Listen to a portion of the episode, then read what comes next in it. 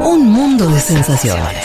Un programa para escuchar mientras se hacen cosas realmente importantes, como el almuerzo del domingo. Futurock FM. Nos vamos al bloque de Viole Weber. No le digan Viole Weber. A- Ahora ya lo, lo vas a enfatizar cada vez. Weber. Ay, con sí. Y yo soy argentino, entonces se lee en argentino. Ese es el argumento. Viole. Así que nos vamos a. Primero nos vamos para Rusia, porque se juntaron hace algunos días eh, Kim Jong-un, el mandatario de Corea del Norte, junto con Vladimir Putin. Es la primera vez que Kim Jong-un sale de Corea del Norte en tres años, cuando sellaron el país por la pandemia y nunca más se normalizó. O sea.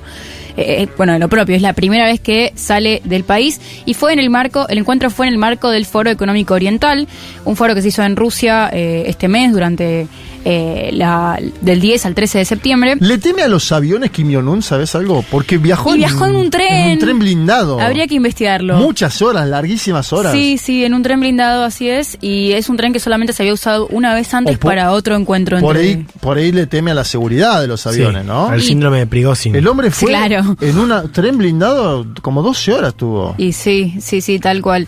Y, y bueno, y acá eh, se disparó un poco la, la- la- digamos, las ansiedades de Estados Unidos y Japón y Corea del Sur, porque este encuentro se hablaba mucho de que tenía que ver con que Rusia necesitaba mover unos hilos ahí para conseguir Sí. provisión de armas para Ucrania. Em, y a cambio de, de esta, de estas municiones que Corea del Norte otorgaría a Rusia, entonces eh, Putin man- mandaría a cambio ayuda humanitaria y apoyo tecnológico para el desarrollo de satélites y submarinos. Eh, estas son todas suposiciones porque no hubo anuncios No oficiales. sabemos, no hay un comunicado especial No hubo anuncios posterior. oficiales, el, el- el encuentro fue a, puertas cerradas, eh, pero también se habla mucho de que a Corea del Norte no solo que le sirve la alianza simbólica, sino también eh, económica en tanto, va, digamos económica, eh, me refiero a tecnológica y, Sí.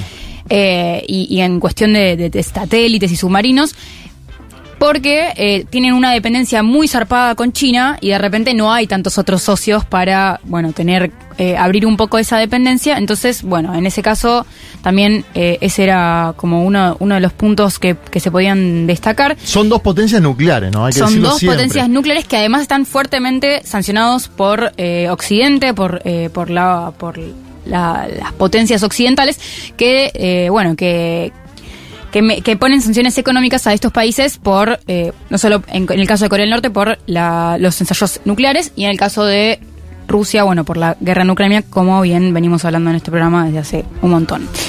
Eh, entonces, en, en el encuentro Kim Jong-un se, eh, se, digamos, se, se, supo que dijo que Rusia está en una guerra sagrada contra poderes imperialistas y que busca proteger su soberanía y sus intereses de seguridad y que entonces Corea del Norte apoya eh, totalmente a Rusia en esta guerra.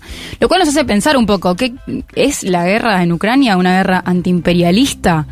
O sea, ¿cuál es el imperialismo al que se refieren y cómo juega esto cuando el, el campo de batalla es un país eh, que tiene una simetría de poder muy zarpada y bueno, obviamente en el contexto que eh, siempre siempre charlamos, pero que no, no viene mal recordar, que es que la guerra en Ucrania se produce en un marco de avance de la OTAN hacia el este, rodeando a Rusia eh, a través de eh, bueno satélites militares o avances de, fuerzas militares.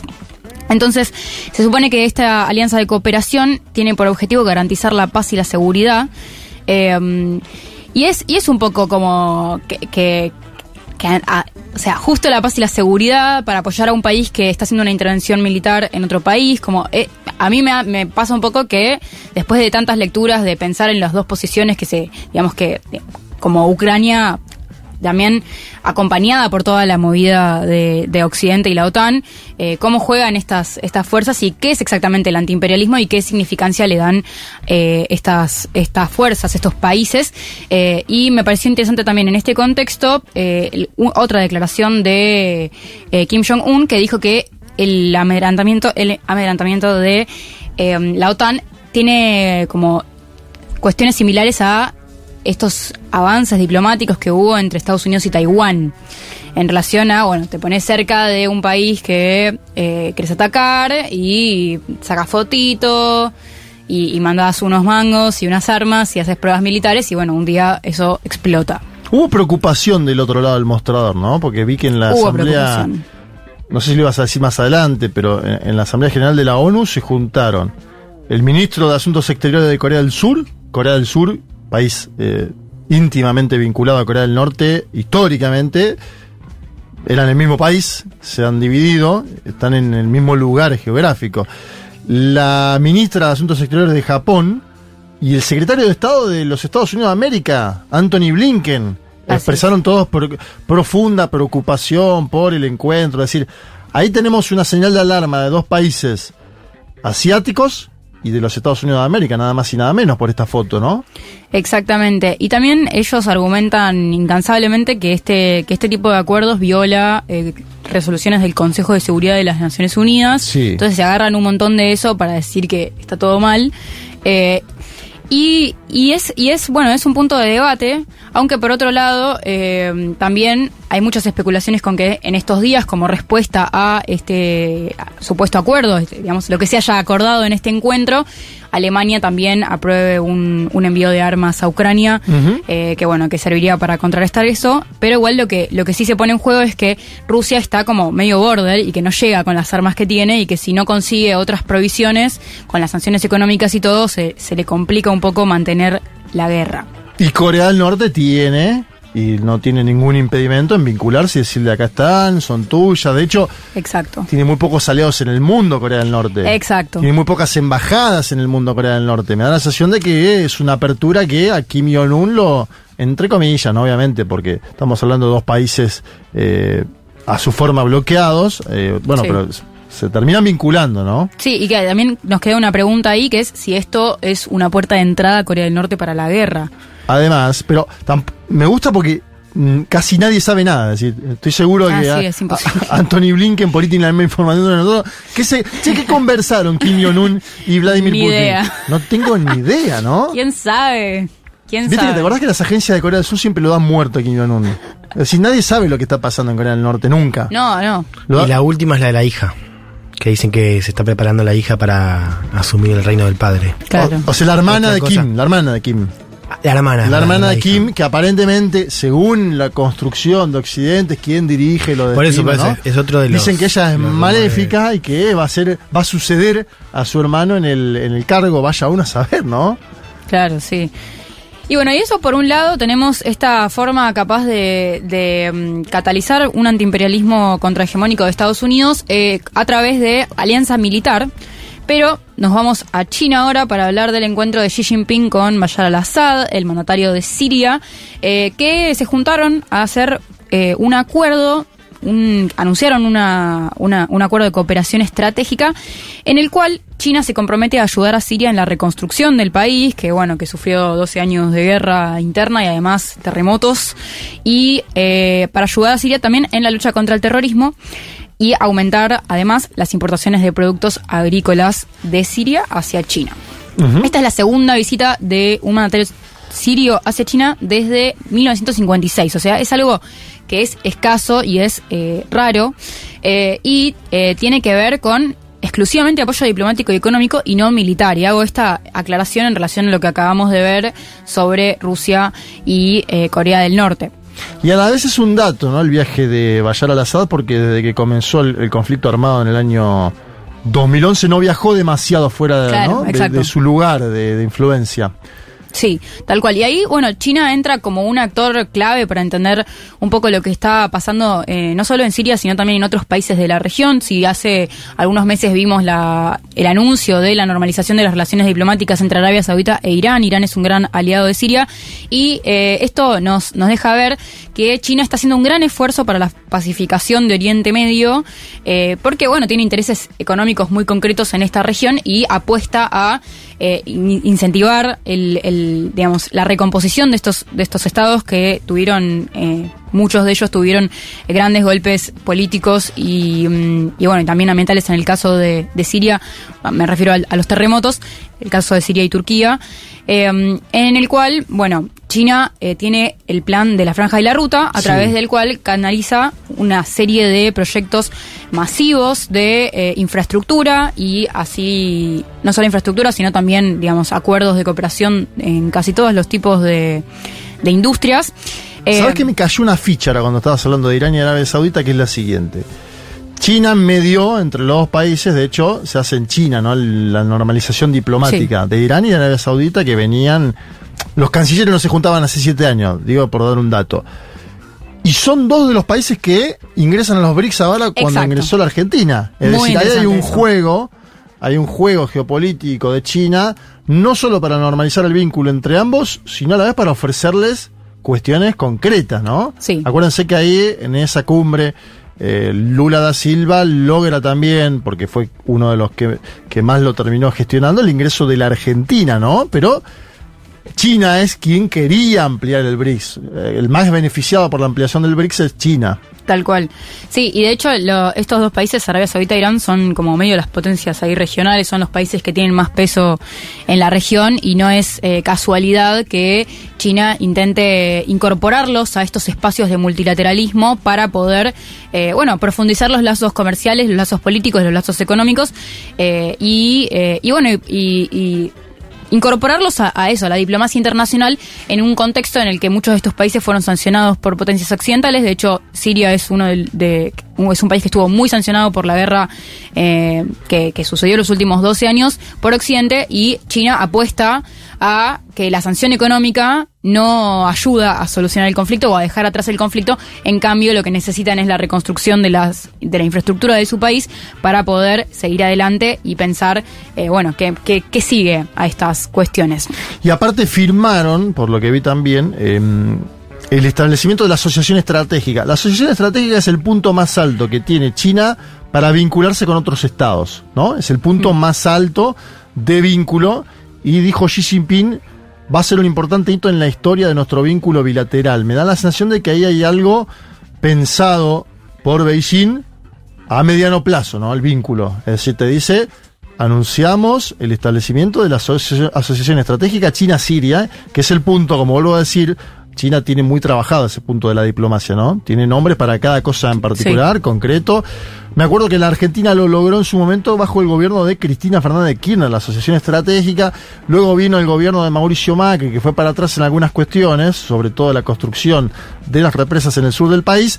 Luego vino Alberto Fernández, donde se normalizó el vínculo con eh, China, incluso con un viaje del presidente a un encuentro con Xi Jinping. Y ahora habrá que ver, digo, en caso de que gane, por suponer, Javier Milei, que dice que no tendrá vínculo Estado-Estado con China, ¿qué sucede con esto de la asociación estratégica que se ha conseguido con nuestro país? Pero digo, lo importante para marcar en el punto China-Siria es firmaron lo, lo más importante que puede dar China en, materia de vínculo bilateral. Tal cual. Y que es algo que también eh, parece medio como que responde a varios elementos que se ponen en juego ahora, como que, por ejemplo, el pasado mayo Siria se reincorporó a la Liga Árabe después de que fue suspendida eh, cuando fue la primera represión de las protestas contra el gobierno de Bashar al-Assad, eh, también hace, hace 12 años, en 2011. Y este, este grupo de la Liga Árabe también eh, armó un- un una comisión para ayudar a la normalización gradual de este país y, para pacificar, y son todas fuerzas que también destacan como este mundo multipolar del que tanto nos habla China, que tiene que ver con que cada región tiene una lógica propia y tiene, y, de alguna manera eh, incentiva a, eso, a esos organismos regionales, que lo hemos visto con la organización, eh, con la Unión Africana un montón, y también con la Organización de la Cooperación de Shanghái, que igual esa está más coordinada por China, pero que eh, tiene que ver con... con, con- con que em- empiezan a aparecer estos organismos regionales que a China le interesa mucho que, que, que esas regiones se empiecen a pacificar para poder incorporarse a un modelo capitalista de, eh, de, de- de desarrollo económico a, eh, del cual, bueno, eh, en el cual se inserta la franja de la ruta y la seda, franja Franja y la Ruta, así es el nombre Sí. correcto, el- la nueva Ruta de la Seda coloquialmente, eh, en el cual, bueno, este- está China in- expandiendo su influencia a través de proyectos de infraestructura. Entonces, tenemos, eh, ¿vieron el meme de, de- de los dos géneros Para mí hay, por un lado, la alianza militar, un antiimperialismo más abocado a la cuestión de seguridad, relacionado con el dilema de seguridad. Y eh, para esto ahora vamos a escuchar el primer audio de, eh, de esta columna que es que está en manos de Martín Rodríguez Osés, que vino a este programa hace algunas Sí, semanas, claro. internacionalista en- especializado en Rusia, actualmente trabaja en el Consejo de la Magistratura de la Nación y nos habló un poco de Corea del Norte. Escuchemos. La principal implicancia geopolítica creo que puede venir de la mano de eh, un disparador del dilema de seguridad entre este bloque ruso y norcoreano con eh, un bloque de lo que hoy es el AUKUS, que es Estados Unidos, Gran Bretaña, Australia, eh, por extensión, digamos, en su mirada hacia China. Y el segundo, por supuesto, es el, el bloque conformado por Corea del Sur y Japón, que son los rivales directos de Corea del Norte, que tiene relación directa con el lanzamiento, por supuesto, de misiles hacia el mar de Japón y hacia a la zona económica exclusiva del Estado nipón. Por otra parte, creo que la alianza eh, en julio de 2022 apuntaba hacia una cooperación más del tipo de desarrollo industrial. Eso viene a la mano de entrevistas del embajador ruso en Corea del Norte.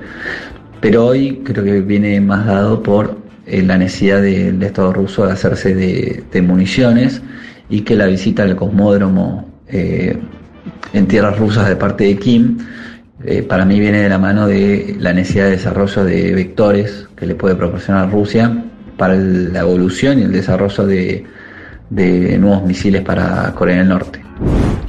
Bueno, ahí escuchábamos capaz las características más específicas de este intercambio y de qué podría significar este intercambio en términos geopolíticos para Corea del Norte y mm, Rusia. Y en este sentido me pareció como muy interesante esta, estas dos, digamos, estos dos contrapuntos a esta, a esta alianza que tienen que ver por un lado con lo que recién comentaba Sí. Juanma de Corea del Sur y Japón, que quedaron muy atentos a los que a lo que estaba sucediendo acá en relación eh, Lo más cantado, ¿no? Porque son quienes cantado. están ahí, digamos. En Sí. esa misma cuadra viven ellos. Exacto, eran- no solo están en la misma cuadra, sino que tienen el apoyo de Washington, que Claro. también estuvo ahí eh, El grandote de la otra parte. cuadra. Exactamente.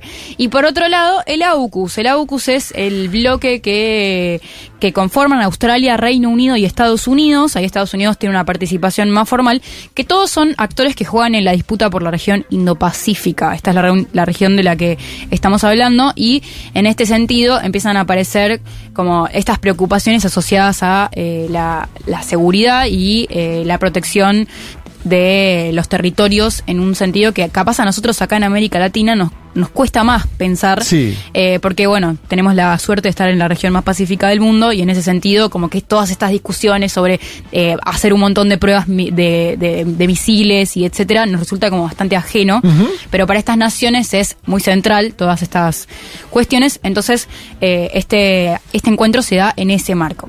Y por otro lado tenemos el ejemplo de China con Siria que lo que despliega es una alianza económica y en, y en- y en el marco de la infraestructura.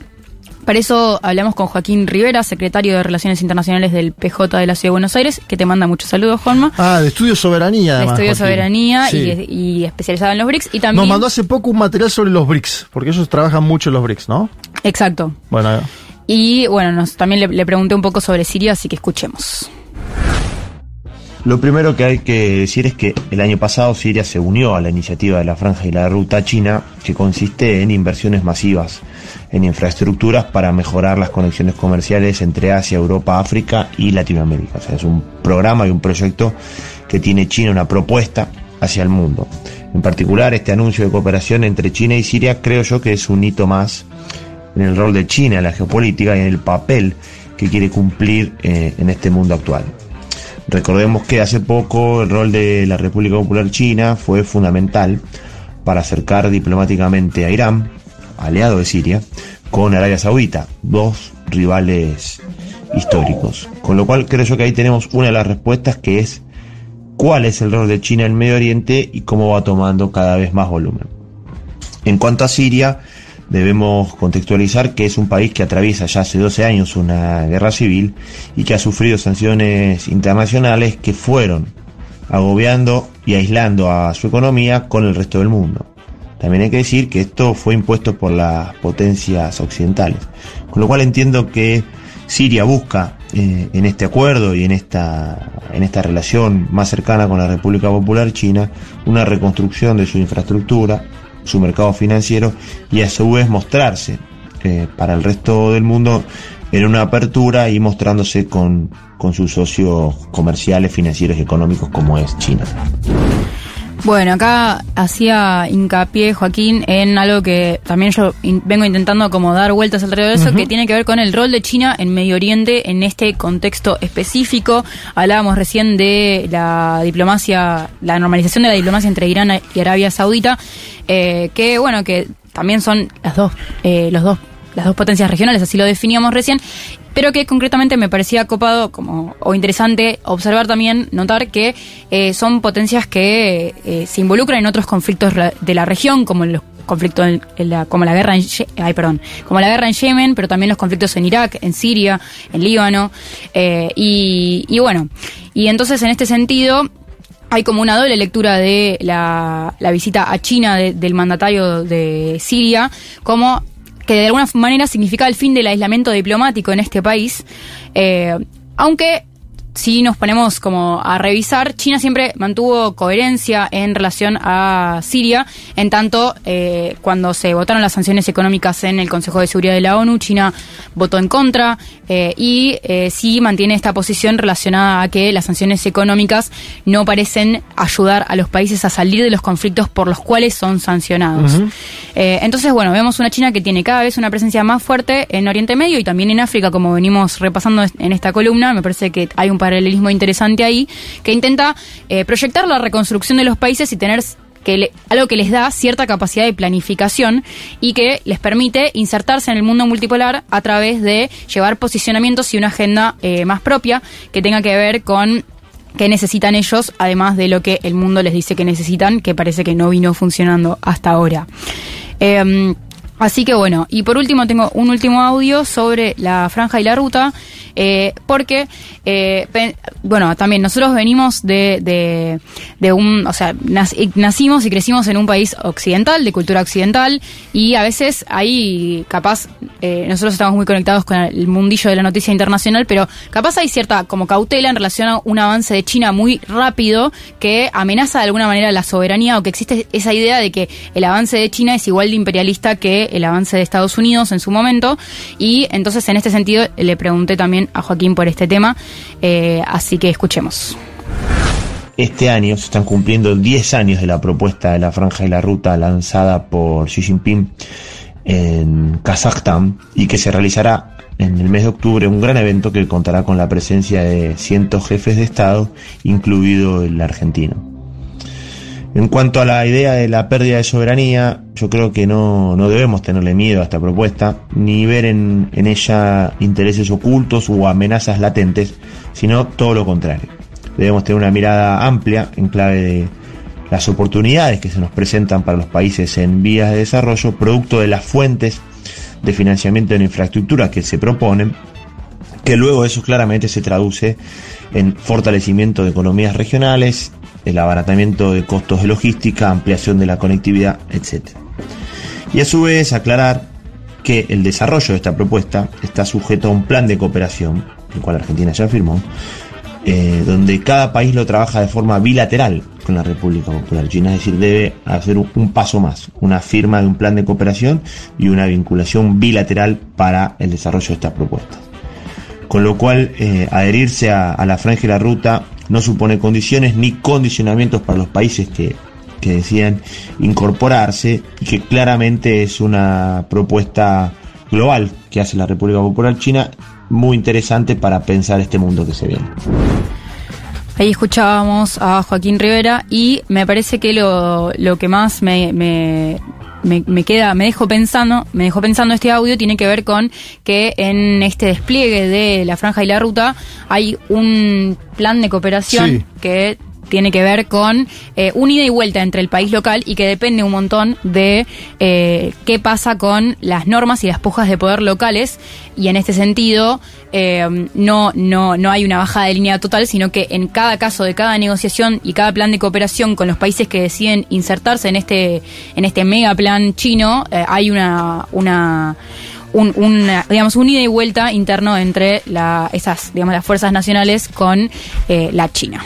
Completísimo informe de Viole Weber con voces especializadas. Nos vamos con un cepa y volvemos con la canción del mundo de Pablo 30. Un mundo de sensaciones. Un mundo de sensaciones. El programa que no puede escuchar el Pepe Mujica porque siempre lo interrumpen con alguna visita en su chakra. Futurock FM.